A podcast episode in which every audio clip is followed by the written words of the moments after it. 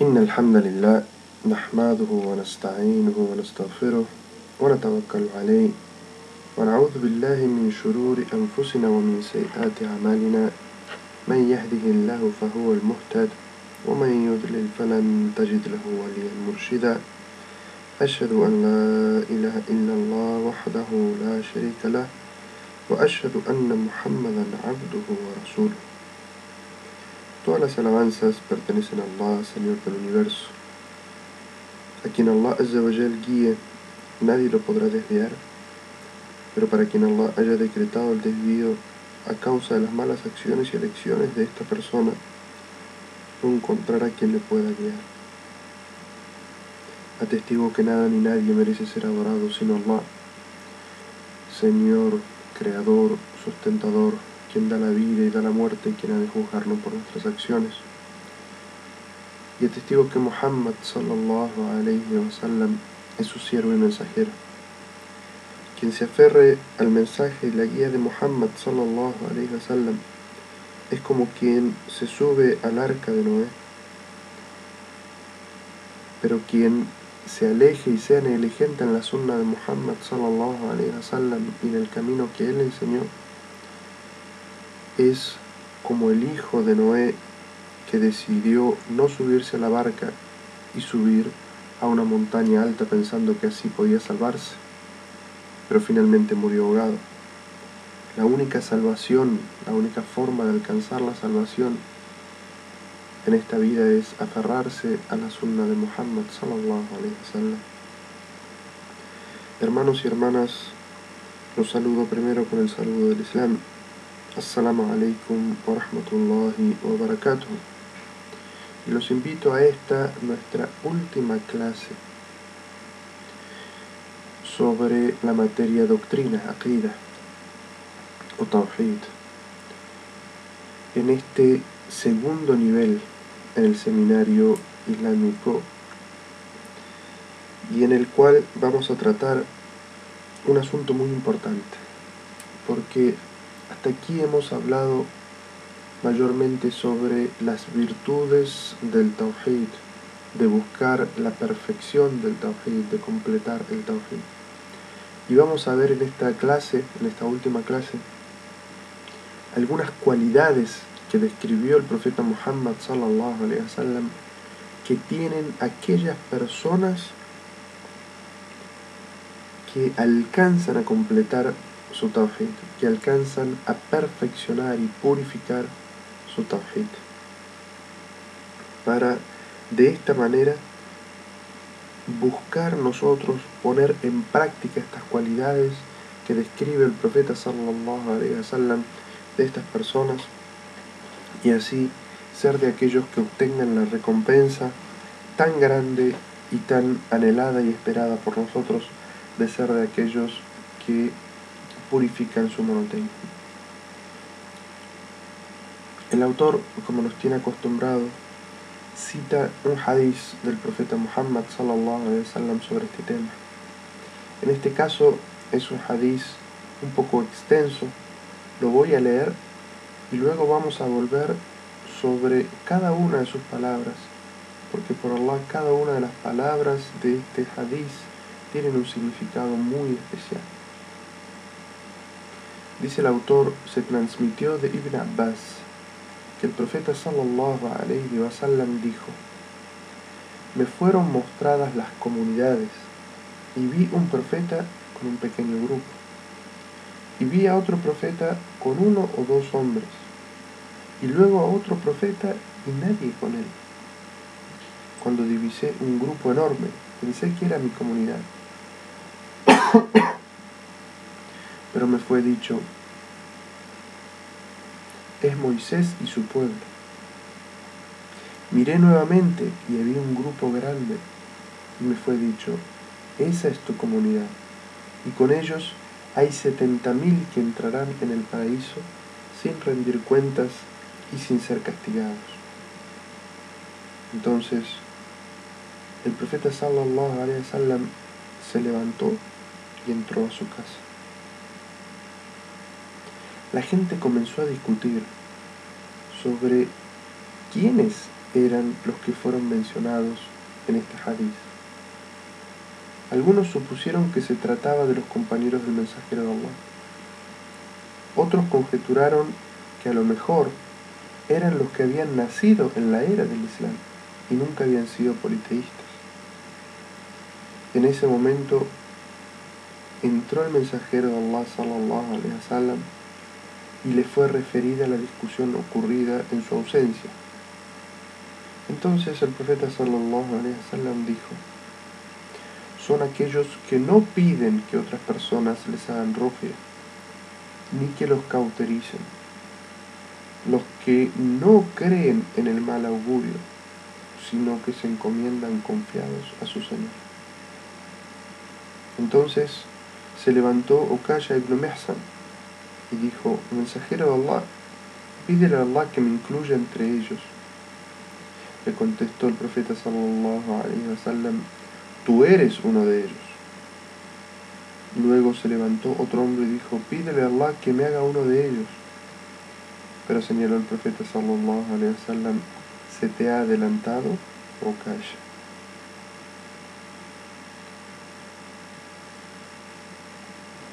Volvamos sobre el hadiz. Porque este hadiz, por Allah, palabra por palabra, tiene un significado muy grande.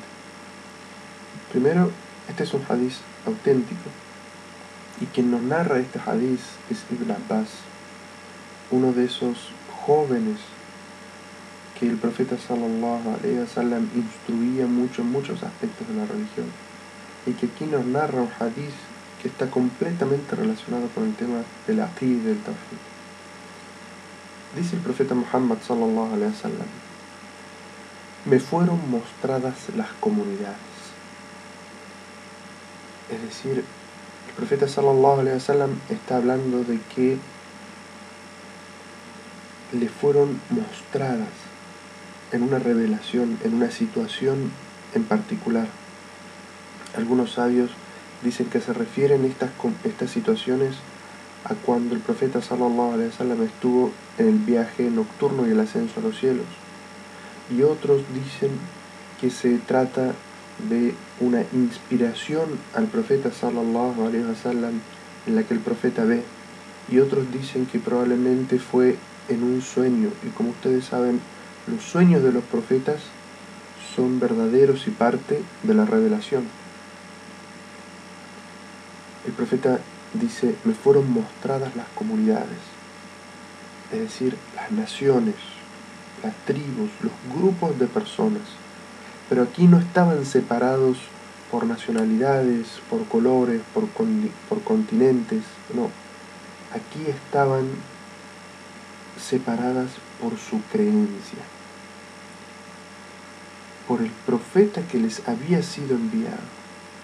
Allah dice en el Sagrado Corán, recuerden, que ha enviado un profeta a cada comunidad.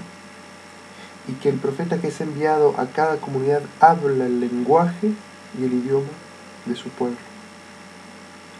Entonces el profeta dice, me fueron mostradas, yo vi cada una de las comunidades. Y luego el profeta sallallahu alaihi wasallam comienza a explicar cualidades de algunas de estas comunidades. Como que delante de cada comunidad venía el profeta que le había sido enviado, guiando a esa comunidad. Y aquí es como que el profeta sallallahu está hablando de aquellos que respondieron al llamado de estos profetas.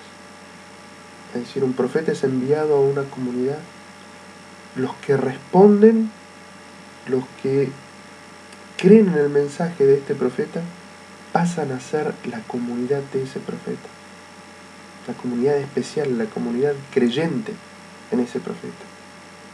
Y el profeta sallallahu alaihi wasallam nos habla sobre cómo fue la misión o el resultado de la misión de estos profetas. Y dice, vi un profeta y un pequeño grupo y vi a otro con uno o dos hombres, y luego a otro y nadie con él. Aquí el profeta sallallahu alaihi wasallam nos habla sobre cómo fue la respuesta que obtuvieron profetas de Allah. Algún profeta al cual Allah le daba inspiración y probablemente haya tenido o recibido un libro. Dice Muhammad sallallahu alaihi wasallam, un profeta y un pequeño grupo. Imagínense al profeta Noé. El profeta Noé estuvo 950 años llamando a su gente al monoteísmo, que adore, a que adore solamente a Allah y abandone la idolatría. Pero como dice el Sagrado Corán, solo unos pocos creyeron en él. Y muy pocos se subieron a la, al arca. Y solamente de su pueblo aquellos que se subieron al arca fueron los que sobrevivieron. Entonces, esta primera enseñanza que nos da el hadith del profeta sallallahu alaihi wasallam es que uno no debe desesperarse por los resultados. Si uno invita a la religión de Allah, invita a la religión de Allah y no obtiene resultados, la gente no le cree o no le sigue, eso no está en nuestras manos. Allah dice en un versículo, en un versículo del Sagrado Corán,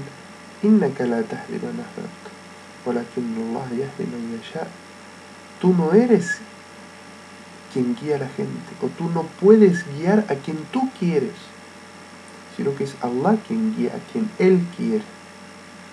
Entonces, le dice al profeta sallallahu alaihi wasallam en otro versículo, no, no tienes tú la obligación sino de transmitir.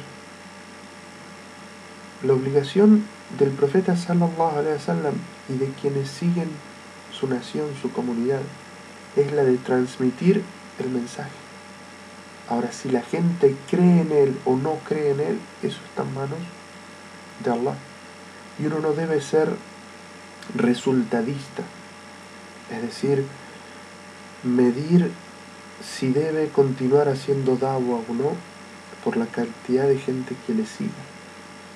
A quien Allah le concede que muchas personas lo sigan o muchas personas ingresen al Islam por su dawa, khairun wa Es un bien y una bendición de Allah, pero no se acaba por eso la obligación, ni es un mérito especial de esa persona, sino que es Allah quien guía a quien quiere. Entonces, si profetas de Allah que, que contaban con esa ayuda tan grande, ese soporte tan grande que era recibir la revelación, seres escogidos por Allah, algunos llevaban un pequeño grupo, otros una o dos personas y otros estaban solos. Años y años haciendo dawa, invitando a gente y nadie respondió a su llamado.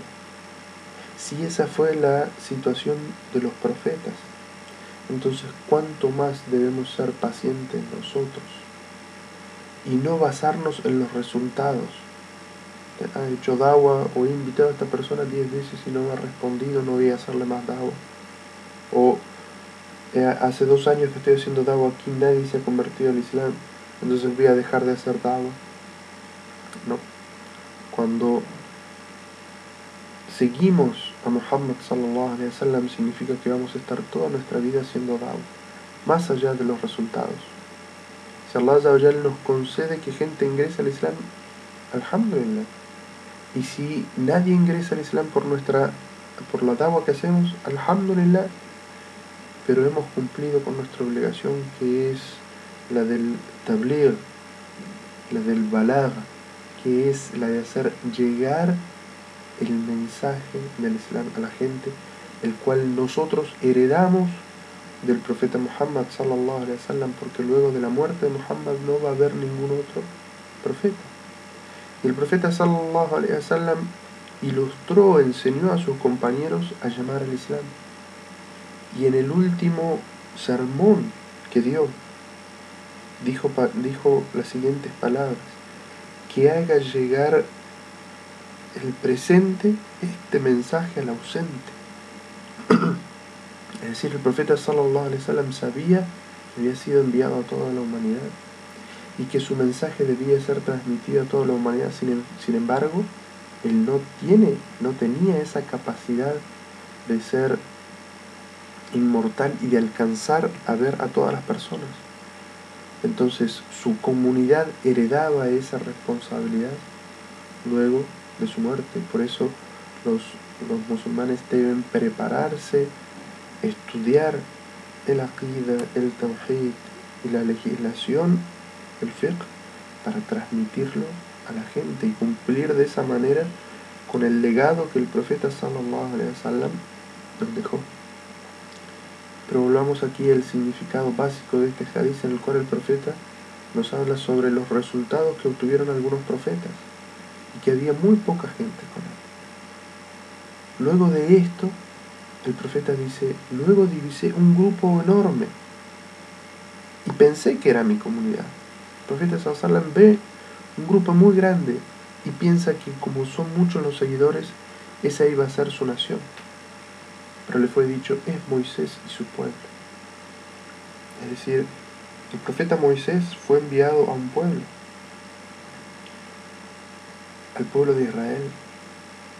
Y de su pueblo muchos creyentes lo siguieron y durante muchas generaciones. Y por eso Moisés aparece en este hadith del profeta sallallahu alaihi wasallam con una enorme comunidad. Los creyentes que siguieron a Moisés y luego de su muerte, y luego de su muerte, y luego de su muerte, durante muchas generaciones, todos aquellos que seguían la religión enviada por Moisés y el mensaje de Moisés eran creyentes y eran un grupo muy grande, así lo describe el profeta sallallahu alaihi wasallam. Pero le es dicho a Muhammad, no es tu comunidad, es Moisés y su pueblo. Entonces dice el profeta sallallahu alaihi wasallam, miré nuevamente y había un grupo enorme. Y en el original árabe dice hasta donde alcanza la vista. Cubría todo el horizonte. Es decir, que era muy, muy, muy, muy numeroso. Y le he dicho al profeta sallallahu alaihi wasallam, esa es tu comunidad. Y entre ellos hay 70.000 que entrarán en el paraíso sin rendir cuentas y sin ser castigados. El profeta sallallahu alaihi wasallam le habían sido mostradas todas las comunidades. Y cuando ve esta comunidad tan grande, tan enorme, le dicen, esa es tu comunidad. Y el profeta sallallahu alaihi wasallam dice, miraba a izquierda y a derecha y hasta donde alcanza la vista todo el horizonte estaba cubierto por gente. Porque la nación de Muhammad sallallahu alaihi wasallam es la nación más numerosa. Sin embargo, entre ellos hay un número, 70.000, que entrarán al paraíso sin rendir cuentas. El día del juicio final estas personas tendrán un tawhid tan purificado que no, ni siquiera llegarán al juicio, van a entrar al paraíso directamente. No serán castigados en ningún momento, ni siquiera por todo lo que es la tribulación antes del juicio. Y todos sabemos que hay pasos. Está primero la tribulación de la muerte es decir, el momento de la muerte es un momento de mucha fitna, de mucha tribulación. Esta gente va a estar tranquila y serena en ese momento. Sabemos que existe algo que se llama Adab al-Qabr o el castigo de la tumba, la tribulación de la tumba. Esta gente va a estar tranquila, serena, en paz por haber purificado su tawhid. Y luego cuando sean resucitados, y esté toda la incertidumbre de, y Allah, ¿cómo va a ser mi juicio? ¿Me irá bien? ¿Me irá mal? Gente que va a comenzar a transpirar eh, hasta que la transpiración le alcance sus tobillos, a otros las rodillas, a otros los hombros, a otros los cubra completamente del temor, la incertidumbre que le dé el día del juicio. Esta gente va a estar tranquila, va a ingresar al paraíso sin juicio, sin ni siquiera la incertidumbre de están pesando mis obras, pesarán más las buenas o las malas, nada, directamente el paraíso. El profeta sallallahu alaihi wasallam estaba entre sus sahabas, que nos está transmitiendo el hadith es Ibn Abbas. Y dice, estaba en la mezquita. Y ustedes saben que la, una de las casas del profeta estaba pegada a la mezquita. Entonces el profeta sallallahu alaihi wasallam le narra hasta aquí el hadith, se levanta y entra a su casa. Los que estaban en la mezquita sentados escuchando el hadith del profeta sallallahu alaihi wasallam se ponen a comentar entre ellos. ¿Quiénes son estos 70.000 afortunados que van a entrar al paraíso sin juicio y jamás van a ser castigados? ¿Quiénes son? ¿Quiénes pueden ser? El profeta sallallahu alaihi wasallam hasta aquí les había dicho que existían, cuáles eran sus cualidades. Entonces ellos se ponen a debatir y tiran ideas. Algunos dicen, para mí, que se trata de los compañeros del mensajero de Allah. Es decir, el hecho de ser sahabi, compañero del profeta sallallahu alaihi wasallam, es una enorme virtud.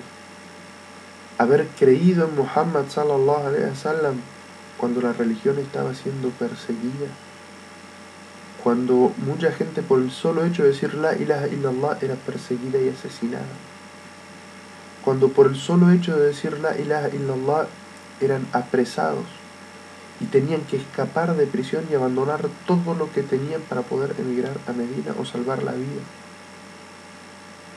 El hecho de haber visto a Muhammad sallallahu alaihi wasallam haber escuchado a Muhammad sallallahu alaihi wasallam, haber luchado en la causa de Allah junto al profeta sallallahu alaihi wasallam.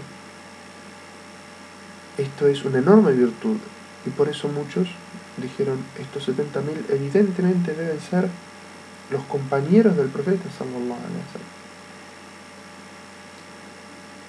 Otros tenían otra idea y dijeron quizás sean los que nacieron dentro del Islam y nunca llegaron a ser politeístas.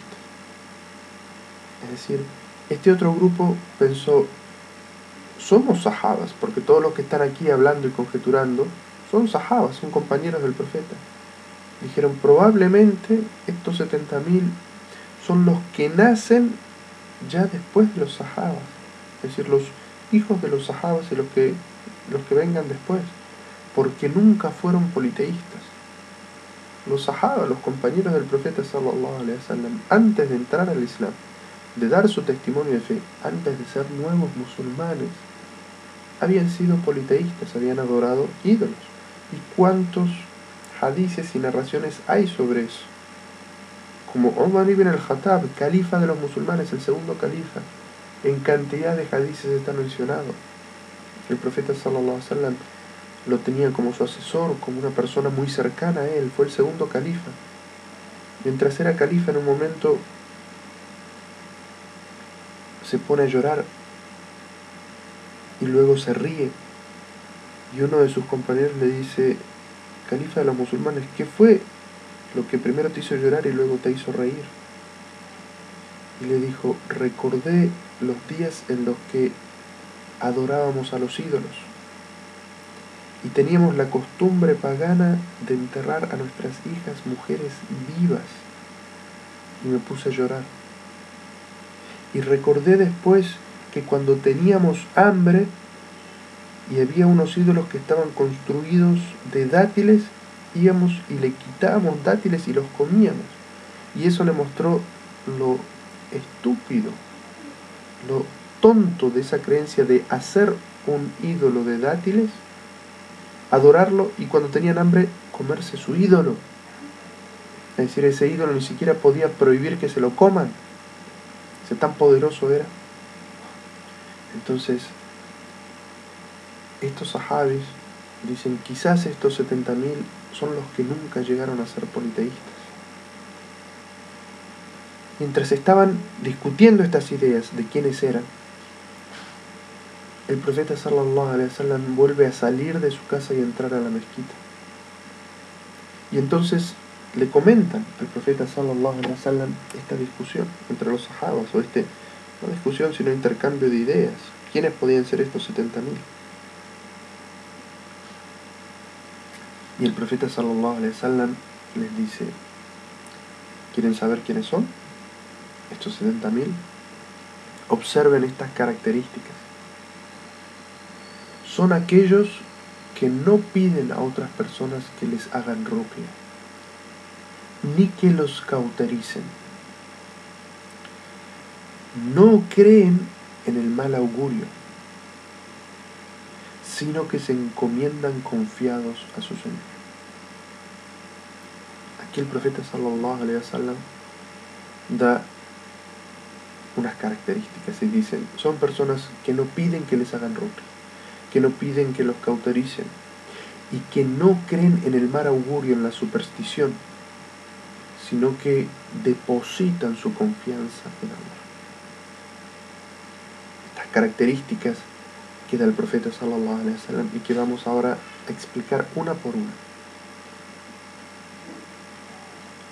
Luego que el profeta sallallahu alaihi wasallam dice esto, se levanta uno de los sahabas que estaba allí escuchando al profeta sallallahu alaihi wasallam atento. Se llamaba Uqasha ibn Mihsan. Se levanta y le dice, mensajero de Allah, haz un dua por mí para que yo sea de ellos, es decir, de los 70.000. Y el profeta sallallahu alaihi wasallam le dice, tú eres uno de ellos. Entonces, después de esta reacción, otra persona también se levanta y dice, si, el, si Okaya se levantó, le pidió, y el profeta lo albrició de esa manera, ¿y qué albricia? Okaya ibn Mehsan. El profeta le dice que va a ser de aquellos que van a entrar al paraíso directamente, es decir, Okaya ibn Mehsan es uno de los albriciados, como se llama, bil Jannah uno de los albriciados en vida con que va a entrar al paraíso. No solamente, sino que va a ser de un grupo muy selecto de los 70.000 que van a ingresar sin juicio, si quiere.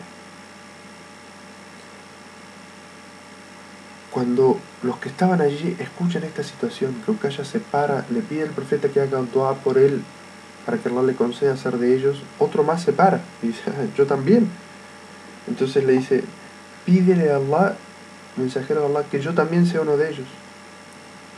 Pero el profeta sallallahu alaihi wasallam le responde, se te adelantó, calla. Entonces, esta situación del, del, profeta sallallahu alaihi wasallam, los sabios dicen que el profeta conocía a sus sahadas y sabía por inspiración que Okaya iba a ser uno de ellos. Y que también sabía por inspiración que esta otra persona a la cual no está mencionado su nombre no iba a ser de ellos. Y para no decirle no vas a entrar al paraíso, o para decirle no vas a entrar al paraíso sin juicio, o para decirle no vas a entrar al paraíso sin castigo, le dijo una frase elegante. Le dijo, se te adelantó Okaya. Es decir, como que esta dua, esta situación, era solamente, esta aclaración sobre el futuro de las personas era solamente para Okaya y para nadie más. Y el profeta sallallahu alaihi wasallam se lo dijo de una manera que no lo desalentó. Porque no lo dijo, no vas a entrar al paraíso. O no le dijo, no vas a entrar al paraíso sino hasta que pases un juicio o un juicio severo. O no vas a entrar al paraíso hasta luego de ser castigado y quitarle de esta manera a este sahabi su, su dedicación para ingresar al paraíso, desanimarlo. ¿no? El profeta sallallahu alaihi wasallam le dijo, se te ha adelantado o calla. Es decir, como que esta situación especial de albriciar era solamente para uno. Y de aquí los musulmanes también tenemos que sacar una enseñanza en el comportamiento. Y es no decir palabras que desalienten a las personas. Y sin mentir buscar frases o palabras que sean salidas elegantes para preguntas o situaciones incómodas sin herir los sentimientos de la gente. Pero aquí las palabras que nos interesan, las palabras que hablan sobre la perfección del Tawhid, de estos 70.000 personas que van a ingresar al paraíso, el profeta sallallahu alaihi wasallam dice son aquellos que no piden que otras personas les hagan ruqya, ni que los cautericen, no creen en el mal augurio, la superstición, sino que se encomiendan confiados a su Señor. sobre estas palabras del profeta sallallahu alaihi wasallam es que nos vamos a sentar ahora a explicarlas, cada una. El autor de, de este material que estamos estudiando hace una explicación de esto que vamos a leer y vamos a agregar algunos conceptos interesantes para comprenderlo bien. Dice el autor al comienzo de la página 3 del PDF que todos ustedes deben tener frente a sí. El ingreso de este grupo de personas al paraíso sin rendir cuentas y sin recibir ningún castigo es por haber logrado la perfección del monoteísmo. Pues ellos no piden que se les haga ruqya debido a su sólida actitud de encomendarse a Allah y su espíritu altanero que rechaza someterse a cualquiera que no sea Allah. Bueno, eh, expliquemos esto. Este primer párrafo dice, ¿qué es, que los, ¿qué es aquello que los hace ser tan especiales a estos 70.000? Es que lograron la perfección del monoteísmo.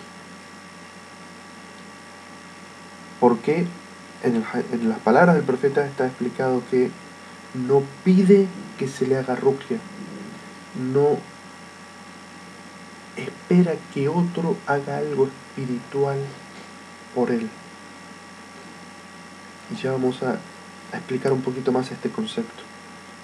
Yo quiero llamar la atención aquí sobre una palabra en la traducción que no me gustó y es su espíritu altanero, que rechaza someterse a cualquiera que no sea Allah. La, la palabra altanero generalmente tiene una mala connotación, como si fuera soberbio orgulloso de la mala manera. Yo diría un espíritu sublime, es decir, tiene una sólida actitud de encomendarse a Allah y un espíritu sublime, alto, que está, vuela por encima de, de las personas y como que no siente necesidad de las personas, sino que tiene solamente necesidad de Allah y de su Señor y por eso se encomienda únicamente a Él.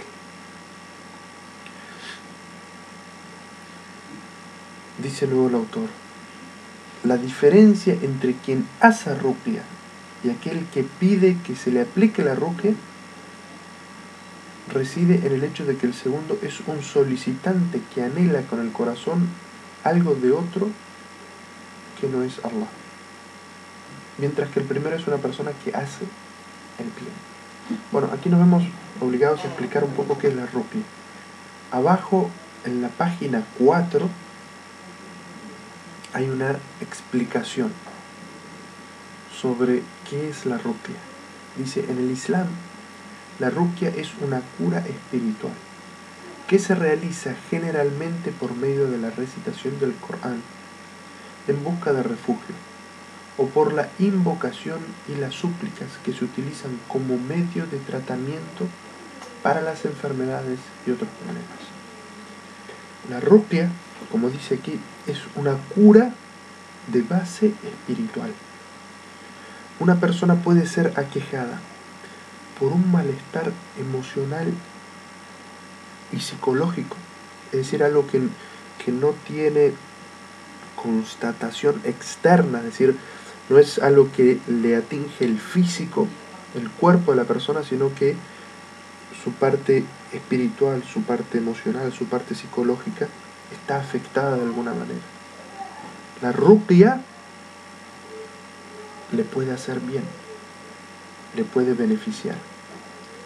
Incluso las enfermedades físicas pueden ser mejoradas o curadas a través de la ruquia.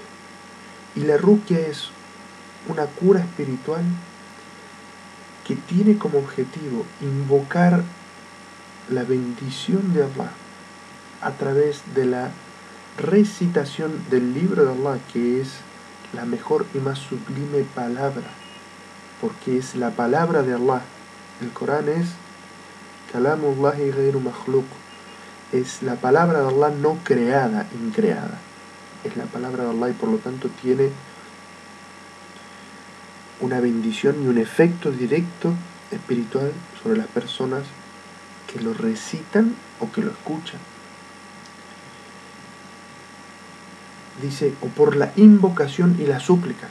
Es decir, la ruqya puede ser hecha por la recitación de versículos del Corán o puede ser hecho a través de súplicas y las mejores súplicas son las registradas en el Sagrado Corán o en la sunna del profeta Muhammad sallallahu alaihi wasallam. Entonces, una ruqya es recitar versículos del Sagrado Corán o hacer súplicas. Las mejores súplicas, como decimos, son las súplicas que están mencionadas en el Sagrado Corán o que son de la sunna del profeta Muhammad con el objetivo de curar o mejorar la salud de una persona y hablamos de la salud espiritual, la salud psicológica, la salud emocional y hasta la salud física. Y esto es una forma de cura de lo espiritual que tiene efecto sobre lo creado. Porque tanto la psiquis como la emocionalidad, como la parte física de la persona es algo creado, pero la espiritualidad a través de la baraka de Allah, es decir, de lo que Allah concede a esa persona en base a esta recitación del Corán o de la súplica que le hace, puede curar puede curar a esta persona.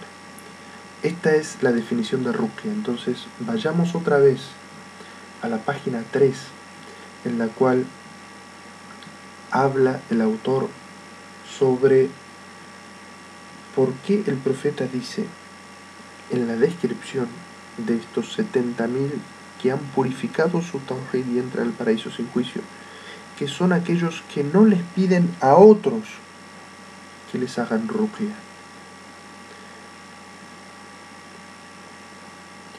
Aquí el profeta sallallahu alaihi wasallam nos está hablando sobre un concepto que nos dice en las últimas palabras del hadith, que dice y a su Señor se encomiendan confiados.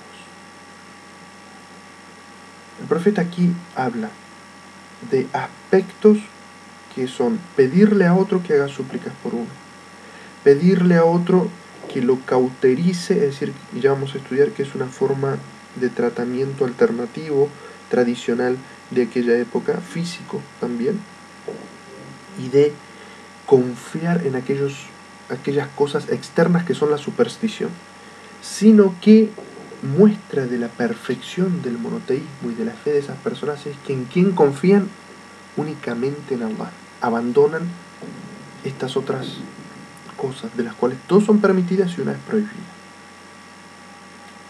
El profeta sallallahu alaihi wasallam nos dice que el factor común de estas 70.000 personas es que su corazón está confiado en Allah y anhelan solamente de Allah y esperan solamente de Allah y no de nadie más. Pedirle a alguien que le haga ruqya a uno es permitido, no es prohibido, pero implica pensar que alguien, la palabra de alguien, tiene más valor que la palabra de uno, que la invocación de uno mismo. Es decir, está poniendo más confianza en la palabra de esa persona que en la respuesta de Allah. Como si dijera, yo no soy lo suficientemente puro o piadoso como para que Allah acepte mis súplicas, sino que pone cierta parte de la confianza de su corazón en esa persona, en la súplica de esa persona.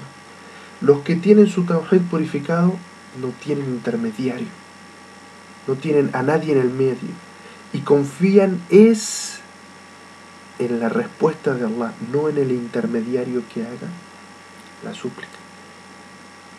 Entonces, como dijimos, pedirle a alguien que haga roquea por uno es permitido, está bien, pero muestra que uno no tiene la confianza suficiente en la respuesta de Allah y espera que el intermediario, el que haga la súplica, sea o es la causa de la respuesta. Entonces el profeta sallallahu alaihi wasallam dice, los que piden a otro que les hagan roquea, no tienen el tawhid lo suficientemente purificado para entrar al paraíso sin juicio. Los que confían, y cuidado, aquí no estamos hablando de confiar en sí mismo, sino que la confianza está depositada en quién? En Allah. Allah todo lo puede y responde a la súplica del suplicante cuando hace su súplica. Entonces confía en Allah y no pide a nadie que haga dua por él. No le pide a nadie que haga esta ruque especial por él. Porque tiene su corazón completamente encomendado a Allah. Y luego el profeta sallallahu alaihi wasallam habla sobre la cauterización. Terminemos de leer aquí en la página 3 el segundo eh, párrafo. Aquí el autor nos va a dar algún dato más sobre el tema de la ruquia. Dice, la diferencia entre quien hace la ruquia y aquel que pide que se le aplique la misma reside en el hecho de que el segundo es un solicitante que anhela con el corazón algo de otra persona es decir, de quien le está haciendo ruqya en su favor. Mientras que el primero, el que hace ruqya por otras personas o por sí mismo, es una persona que está haciendo el bien.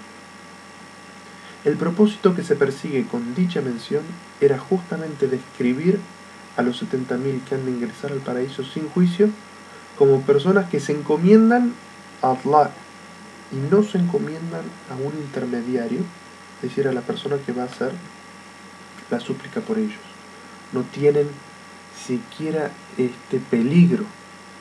Y esto es, hermanos, un peligro el hecho de, de y, en, nosotros, en los que eh, venimos de una eh, de un trasfondo católico, en el cual el hecho de confiar en los intermediarios es algo tan común, en el cual para alcanzar el pecado, para alcanzar, perdón, para alcanzar el perdón, uno debe comentarle al cura sus pecados.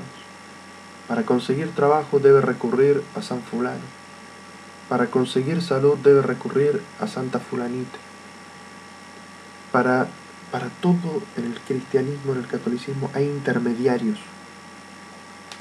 Para los que venimos de ese trasfondo, parte fundamental de la purificación del Tawhid implica esto de confiar directamente en Allah y no necesitar ni poner nuestra confianza nuestra esperanza en nadie. Y por eso es que es parte del trabajo de este musulmán nuevo que viene del cristianismo no repetir esos, eh, esas enseñanzas de ir al sheikh para que haga dua por uno, o ir al sheikh para que haga ruqya por uno, o ir al sheikh para que haga ruqya por un enfermo, o ir al sheikh para que contarle las faltas que ha cometido para sentirse mejor y así sentirse que está alcanzando el perdón de Allah, sino que uno debe dirigirse directamente a Allah Azawajal en busca del perdón y en busca de la súplica y de la respuesta. Luego el profeta sallallahu alaihi wasallam menciona una segunda cosa que es la cauterización.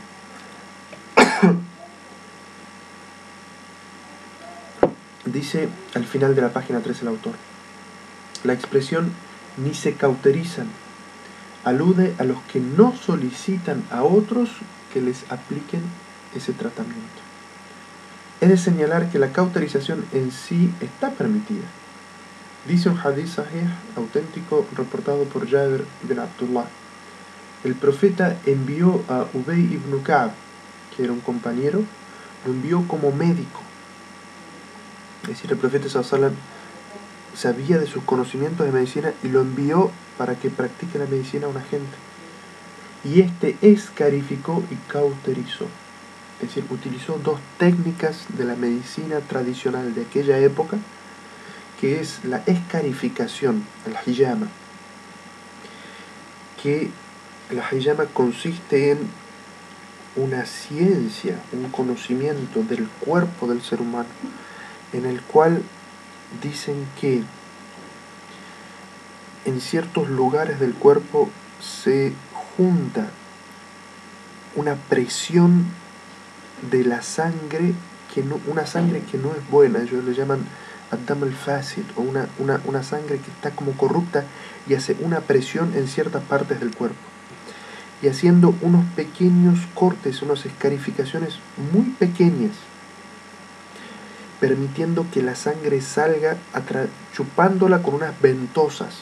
En la actualidad esa técnica se conoce como la medicina tradicional de las tazas chinas. Quien quiere investigarlo por internet puede encontrar.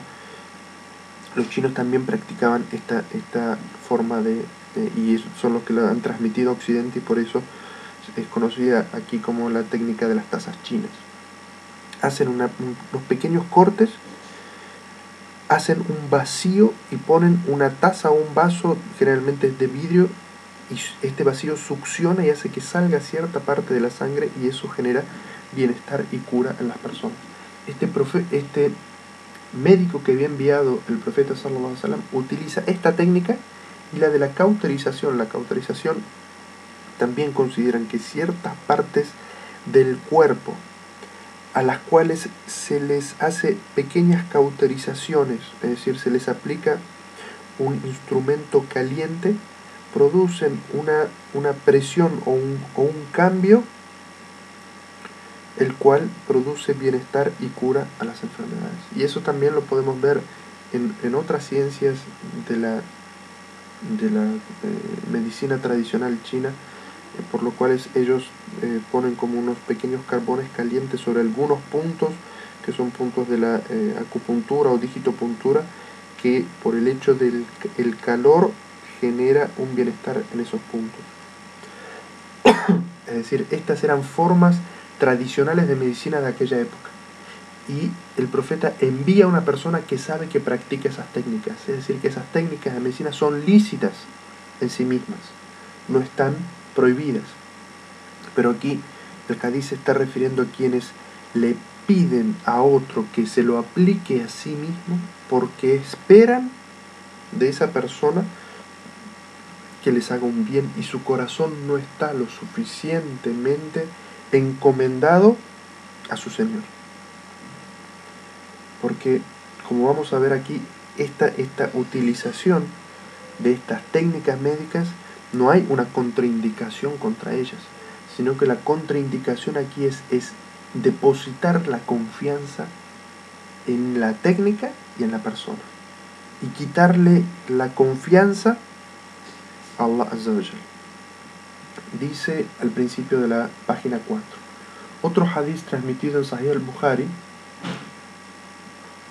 Anas dice, fui cauterizado de una enfermedad y el profeta se encontraba conmigo.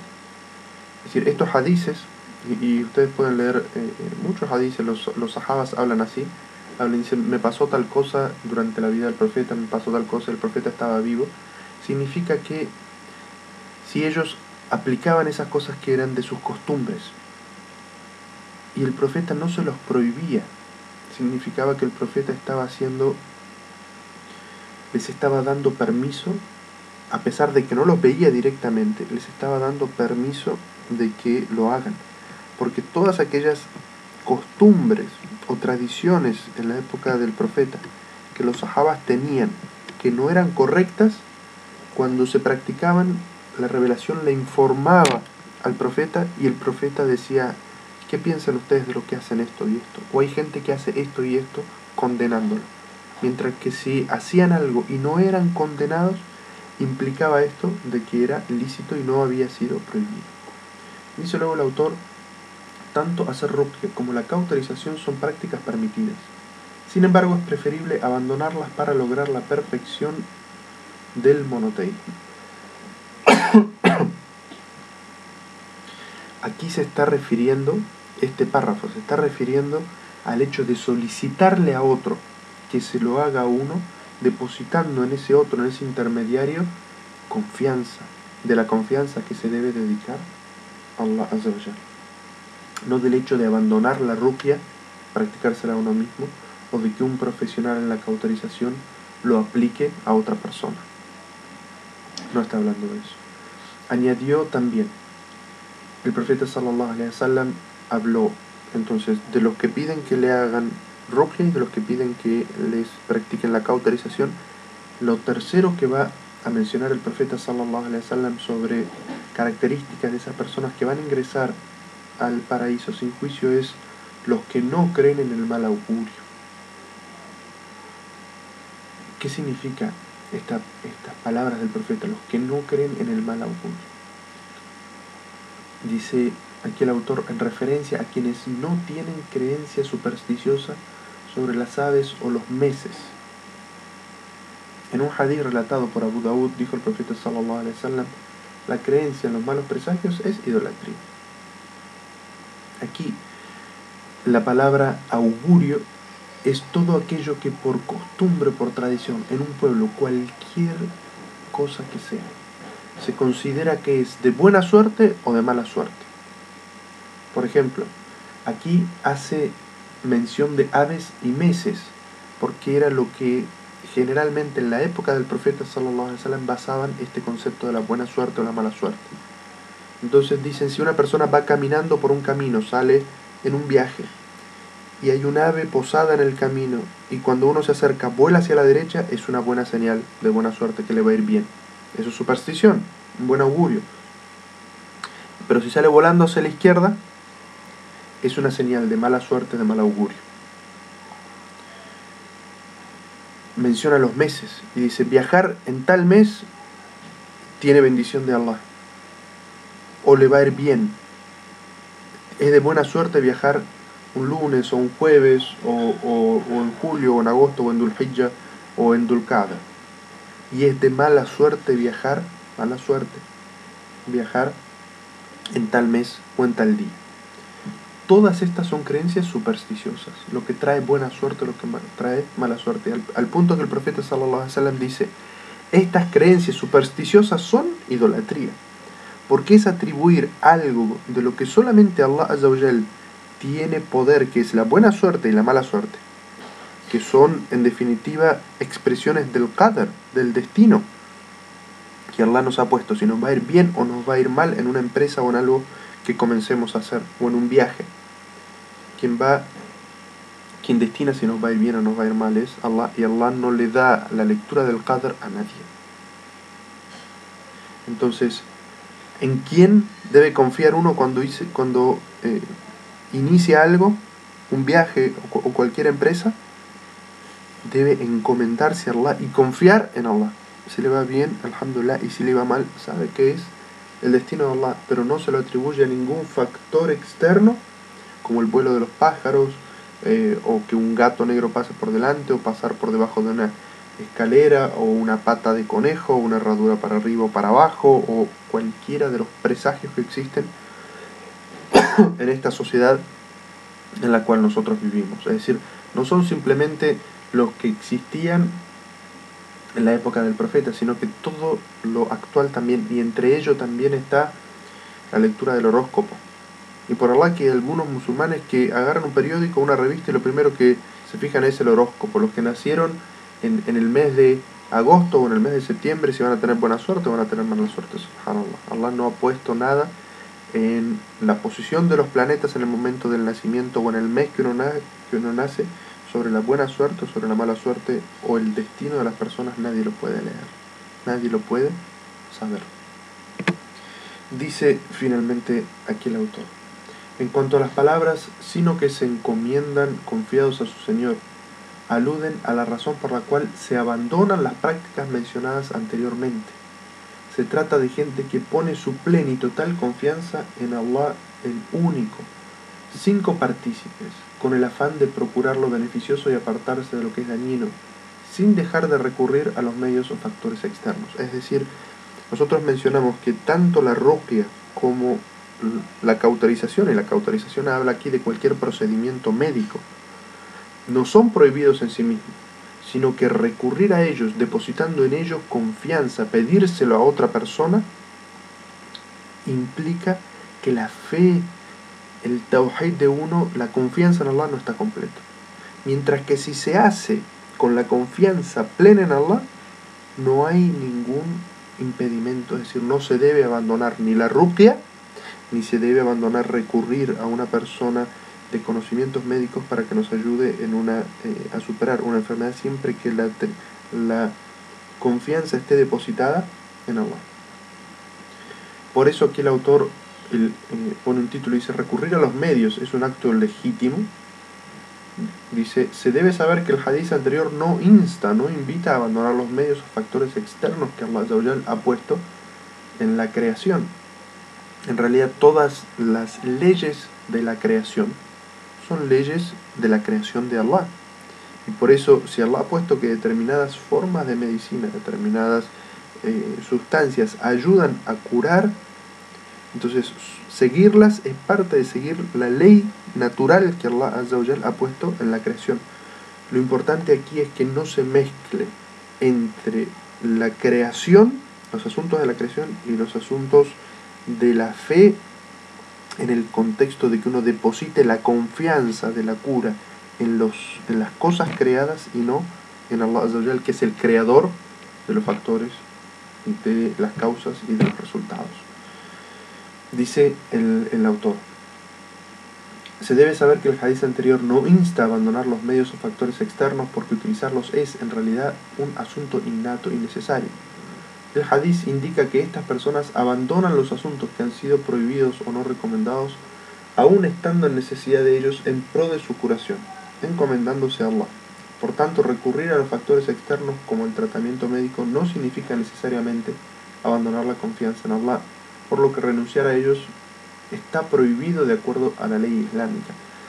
Es, decir, quien, lo que quiere aquí decir el autor es que nadie piense que para perfeccionar su tawhid o para ser un buen musulmán debe abandonar los tratamientos médicos. Eso no es lo que quiere decir aquí el, autor eh, o, el, o el hadith, sino que el autor dice que siempre que uno deposite su confianza en Allah debe buscar en la creación en la que Allah ha puesto realidades, es decir, gente que ha estudiado el funcionamiento del cuerpo y qué sustancias pueden ser beneficiosas o qué tratamientos pueden ser beneficiosas y uno lo usa sabiendo que eso originalmente proviene de Allah porque Allah es quien ha creado el cuerpo y quien ha creado toda la creación y los, las causas y los efectos. Quien tiene esa claridad en su tawhid eso no le afecta su, eh, su monoteísmo, no le afecta su tawhid porque sabe que en realidad todo eso viene de Allah porque se ha confiado a Allah. Y por eso el profeta sallallahu alaihi wasallam dijo eh, Tadawa'u y ibadillah. Dice, procurad la curación porque Allah ha originado, no ha originado ninguna enfermedad sin que originara con ella su remedio. Lo sepa quien lo sepa y lo ignore quien lo ignore. Este es un hadith muy importante porque el profeta sallallahu alaihi wasallam dice, busquen la cura. Porque para cada enfermedad, es decir, para cada situación en la que Allah ha determinado que se rompe el equilibrio por el cual se llega a una enfermedad, Allah ha determinado también una causa por la cual se restablece ese equilibrio y se vuelve a la salud. Y por eso dice, no ha originado ninguna enfermedad sin que originara con ella su remedio. Pero luego dice, lo sepa quien lo sepa y lo ignore quien lo ignore. Es decir, Allah ha puesto en la creación los medios para la cura de todas las enfermedades, excepto como dijo el profeta sallallahu alaihi la vejez y la muerte, eso no puede curarse. Nadie puede conseguir eh, la, eternidad o la inmortalidad. Pero dice, lo sepa quien lo sepa y lo ignore quien lo ignore. Es decir, que el profeta está diciendo en este hadith que buscar que la cura de las enfermedades es algo que el musulmán debe buscar porque está relacionado con el conocimiento. Dice Ibn al-Qayyim, que Allah tenga misericordia de él. Estos hadices afirman la existencia en la Sharia de las causas y los efectos la obligación de medicarse, es decir, de buscar la salud, y que esto último no contradice el concepto de la confianza en Allah. Es más, dice Ibn Qayyim, no podrá completarse el monoteísmo sin recurrir a los medios y factores externos que Allah ha dispuesto para alcanzar determinados efectos. En realidad, abandonarlos implica una disminución de la confianza en Allah, por lo tanto no debe hacerse de la confianza un impedimento, ni del impedimento una confianza. Y un ejemplo claro de esto es el hambre. No, no estaría bien que una persona diga yo tengo un, un, monoteísmo tan puro que no voy a comer, porque Allah le voy a pedir a Allah y Allah va a saciar mi hambre. Allah ha puesto algo para que sacies tu hambre, que es el alimento lícito. Entonces, no, es, no estaría bien, como dice aquí, no es correcto hacer de la confianza un impedimento. Es decir, abandonarse basándose o alegando tener confianza en Allah. Entonces, ¿qué es lo que nos enseña esta última parte? Ya eh, terminando porque se nos acaba el tiempo y es que uno debe buscar en las causas y los efectos que Allah ha puesto confiado en Allah y eso no disminuye su tawhid. Pero aquellas personas que confíen en las cosas externas o en otras personas y depositan en ellos su confianza, no tienen el, el tawhid lo suficientemente purificado y por lo tanto no pueden ser de estos 70.000 que ingresarán al paraíso sin juicio y sin castigo. Quiero Allah beneficiarnos de este conocimiento y que la paz y las bendiciones sean con el profeta Muhammad sallallahu alaihi wasallam, sus familiares, sus compañeros, todos aquellos que sigan su ejemplo hasta el día del juicio final. Y los saludo con el saludo del Islam, hermanos y hermanas oyentes. Assalamu alaikum wa rahmatullahi wa barakatuh.